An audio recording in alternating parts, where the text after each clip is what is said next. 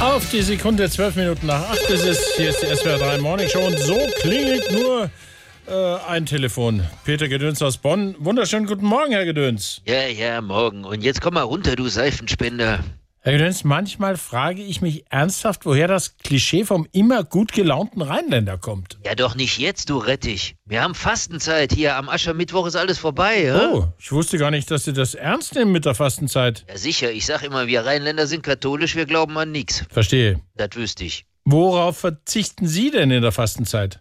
Ich könnte auf Bon Jovi verzichten. Haha, sehr lustig. Auf sie könnte ich auch verzichten. Ja, das war ja klar, Herr Gedöns. Aber das ist ja nicht der Sinn der Fastenzeit. Man soll ja auf was verzichten, was einem nicht so leicht fällt. Alkohol, Fleisch, Süßigkeiten, was weiß ich. Und das dann bis Ostern sechs Wochen. Bis Ostern, das ist doch keine Leistung. Ach, Ja, jetzt nimm mal mich, du Rollrasen. Ich verzichte zum Beispiel konsequent aufs Freundlichsein. ich weiß, Herr Gedöns. Wie lange halten Sie denn schon durch? Seit 31 Jahren. Respekt, Herr Gedöns. Ja, und für sie hänge ich noch ein paar Jahre dran. Ja, auf Wiederhören, Herr Gedöns. Lob sei dem Gedöns. Ja, ja.